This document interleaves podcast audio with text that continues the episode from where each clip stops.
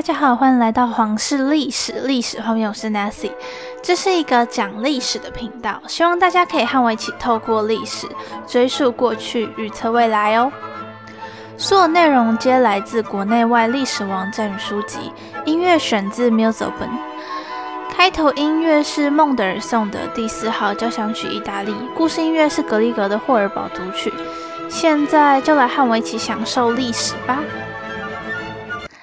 这一集一开始要先来跟大家道个歉哦，就是我们上周原本是说好要来聊理查二世的女人嘛，结果我查资料的时候才发现，我上周竟然把查理二世看成理查二世，因为如果是中文的话就会长很像嘛，是直到我去外国的网站上面查的时候才发现啊自己查错了，真的是非常抱歉。那今天就。改成来说理查二世的两任老婆好了。那在上一集的时候，我说到理查二世是一个情妇满天飞的男人嘛。那在这边更正一下，那实际上除了他的两任妻子以外，并没有太多记载到理查二世女人们的线索。哦那有听上一集的观众，我真的是感到非常抱歉，因为我的粗心大意。希望你们没有被我误导。那那个养很多情妇的是查理二世才对啦。之后如果有机会的话，我们也会来说一说这个花心的查理二世。那理查二世的第一任老婆是来自波西米亚的安妮哦。这一场婚姻就完全是婚姻外交啦。那这个波西米亚的安妮，其实她也就是神圣罗马帝国的皇帝查理四世的女儿。那可能大部分的观众都已经知道神圣罗马帝国是怎么组成的，但我们还是要照顾一下少部分的观众们，在这里稍微小小提一下神圣罗马帝国当时的情况。那当时神圣罗马帝国在经历大大小小的一系列主权争夺之类的问题之后，是由四个王国——德意志王国、意大利王国、勃艮第王国，还有我们安妮的出生地波西米亚王国所组成的。那我们的理查二世的第一任妻子就是从波西米亚王国出来的。他的父亲查理四世也是。那当时英国还是非常需要盟友的嘛，就是跟法国对战这样。那那个时候，无论是神圣罗马帝国还是波西米亚，都是最好的选择。那为什么这么说呢？因为当时就处在一个教皇分裂的情况，也叫做西方分裂啦。那当时的欧洲主要是天主教嘛，然后分别有两个教皇都跑出来说自己才是真正的教皇。那那两个教皇分别就是罗马教皇还有阿维尼翁教皇。那波西米亚王国和几乎整个神圣罗马帝国都是罗马教皇支持者，英国也是哦。那两国就是一拍即合，然后法国那个时候是阿维尼翁的支持者，所以当时英国当然会跑去找神圣罗马帝国或者波西米亚王国讨拍啊。那两个人的婚姻虽然让英国得到很多钱，但贵族大臣们却不是这么的开心，因为他们实际上想要的是能够对抗法国的军事力量，并不只是金钱援助而已。诶，我但我说实在的，人家给你钱已经不错了，还把女儿嫁过去，你们到底在这边闲什么闲呢？那安妮小的时候是在波西米亚王国的布拉格城堡成长。理查二世和安妮第一次见面的时候，是在双方都还十五岁的时候。那据说两个人是一见面之后就突然坠入爱河，就是两个年轻人啦。那见面的时候就直接结婚，然后这个在以前算是一个蛮正常的状况。毕竟以前交通不发达，然后来来去去就要花很多时间嘛。那那这个问题不说，感觉还很危险。那个时候如果要挑人，通常都是画像会先送过去。在安妮来的时候，据说还有一个小故事哦，就是她是搭船来的嘛。据说安妮一下船的时候，整个船就突然碎成乱七八糟的样子，所以安妮的到来也被记载人说是一个不祥预兆，导致很多就是要记载人都很讨厌她。不过讨厌安妮有一些原因，是因为安妮在婚礼上花的钱的条款，他们有点看不顺眼啦。那以前人就是这样管很宽啊，人家花什么钱都要管。安妮据说是一个相当善良的人哦，她对人相当温和，虽然没有孩子，但是也不会像一些宫廷剧的人一样对怀孕的人很不友善。英格兰的人民也随着时间越来越喜欢她，因为她会替那些就是差点要被处死刑的人求情。但据说她也是在国王面前会有很多次很高调那种求情。那也许他真的只是舍不得看见英国百姓一个一个被杀而已，但也不排除他是想要在国王面前做个好王后啦。那据说安妮的身姿相当的优美，国王也非常的爱她，但她在不久后，一三九四年就因为瘟疫过世了。当时的安妮二十八岁，无子无女，据说国王因此难过了许久。那在一九九七年的时候，理查二世迎娶了他的新皇后，也就是瓦卢瓦的伊莎贝拉。那这个伊莎贝拉，你听前面的瓦卢瓦就知道了，她是法国那边的人，所以也算是一场婚姻外交啦。那个伊莎贝拉据说也是相当的漂亮，但只有一个问题：伊莎贝拉在当时只有六岁，实在是太年轻了。那国王身边的大臣们怎么肯同意？六岁哪里生得出继承人啊？那群臣反对，好说歹说，让国王好歹看看别人，再怎么样也不要娶一个六岁的小女孩啊！但国王非但不同意，还说自己觉得伊莎贝拉相当漂亮，而且这样自己就可以把她培养成自己喜欢的样子。哇，理查二世，你当这个是一个养成游戏吗？是美少女梦工厂吗？还是你以为你自己是源氏物语的光源氏啊？如果理查二世你是恋童癖，我完全没有办法尊敬你。但伊莎贝拉显然相当的开心，自己之后会成为一个伟大的女人。但我觉得六岁的儿童应该是觉得就是当王后很酷之类的吧。那总之两个人最后还是决定结婚。理查国王为了他的新娘前往巴黎，在那里举行了盛大的庆祝活动。那这一段也有被记载哦。泪流满面的伊莎贝拉公主身穿着蓝色天鹅绒的连衣裙。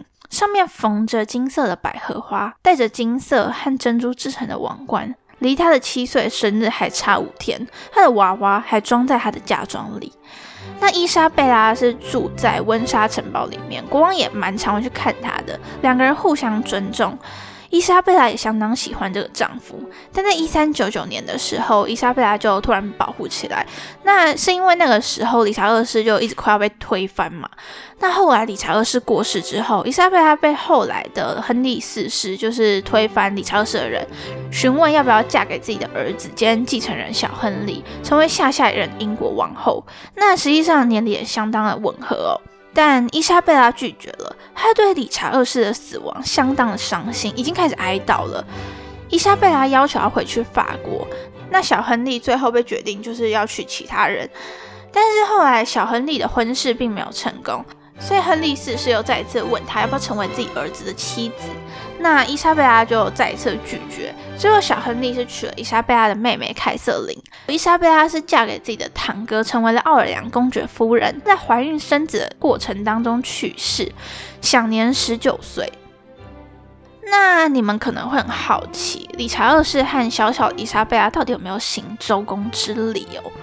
那以下纯粹就是我。自己的猜测幻想而已，那我认为是没有。先不要急着下定论，我是有几个想法想要去证明这件事的。那第一个是伊莎贝拉的态度，那几乎所有的资料记载都是显示伊莎贝拉是非常喜欢理查二世这个国王的。那虽然不排除小女孩可能会因为不理解自己的遭遇而同样认为对方是个好人，但如果在过程之中发生疼痛，那应该还是会有一点点害怕理查二世的吧。另外，理查二世在回复大臣们说伊莎贝拉太过年幼无法生育的时候，他就曾经说过：“我可以等她长大。”那虽然有可能是在指怀孕这件事情，但有可能是含蓄的在指同房这件事吧。毕竟古人讲话不是都很咬文嚼字吗？感觉理查二世。娶伊莎贝拉，可能某部分原因还真的是为了引发和平啦。在上一集我们也有说到，理查二世认为英国继续和法国不和，并不是一件好事嘛。那当然，我们也不排除理查二世就是一个有恋童癖倾向的人啦。第二个证据是，理查二世当时相当忙碌，因为那个时候理查二世不是一直快要被推翻吗？那一堆人想要推翻你，王位都要不保了，哪里还顾得上什么思想？俗话说，保暖思淫欲。也要先吃得饱、穿得暖，大致上都没有什么问题的时候，才有空在那边想一些有的没有的吧。然后国王没过多久就垮台死掉了，所以根本就没有空闲的时间。而且伊莎贝拉没有和国王住在一起，如果国王要来，并且通知不只是吃饭聊天而已，伊莎贝拉那边一定也是相当大阵仗，至少要先整理床铺之类的。那国王应该不至于在人民都要倒戈的时候，还做出这种会让大众更不舒服的事吧？那还有第三点，就是亨利四世后来的态度。当时理查二世过世之后，亨利四世马上就想让伊莎贝拉和自己的儿子结婚，做王太子妃。那重点是，他还问了两次，感觉上大家应该都清楚明白，伊莎贝拉和理查二世之间就有点像父亲带女儿的感觉吧？搞不好理查二世真的是完全只是想要跟法国外交才娶伊莎贝拉的，并且后来伊莎贝拉也有和堂哥结婚嘛？那个年代应该还是相当重视女性的贞洁的。像是后来的亨利八世，就是以凯瑟琳王后已经与自己的哥哥同床过作为理由，想要离婚，所以感觉起来理查二世和伊莎贝拉应该是真的没有什么关系。那就是这样，今天的理查二世的女人们的故事都说完了，那离结束还有一些时间，今天就来讲一些不一样的好了。今天我们有聊到关于教皇分裂，就是西方分裂的事情嘛。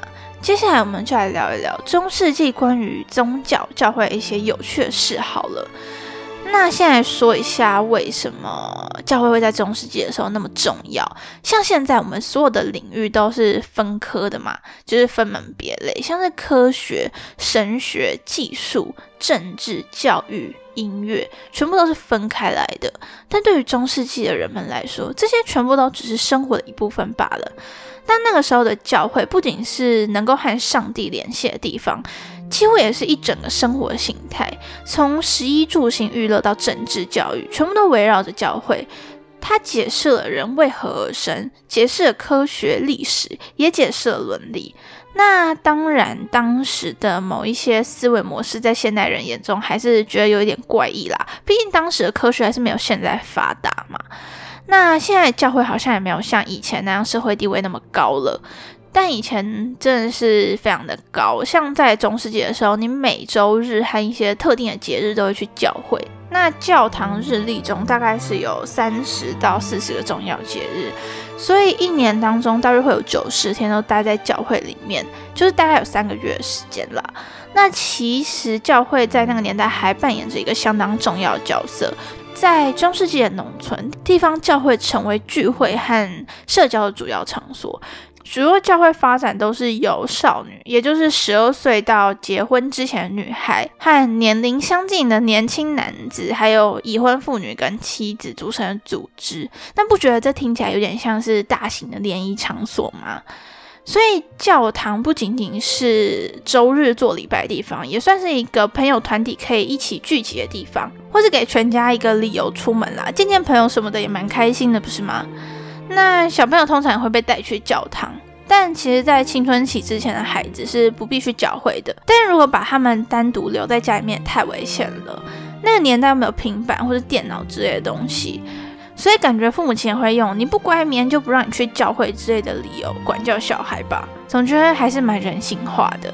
那在我的想象当中，教会里面会有很多好吃的或是美酒，但其实不是，在教堂里面会做礼拜，然后会为国王还有教皇或是一些有需要的人祈祷。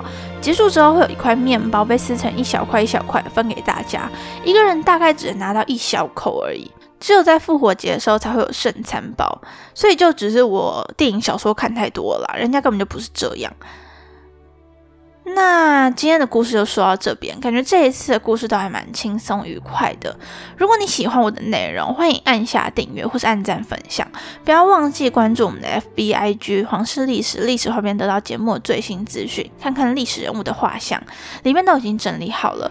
或者是到我们的 Sound On 抖内平台，请我喝一杯咖啡哦。也可以和你的亲朋好友分享这个节目，大家一起听历史，聊历史。那我们下次再见，拜拜。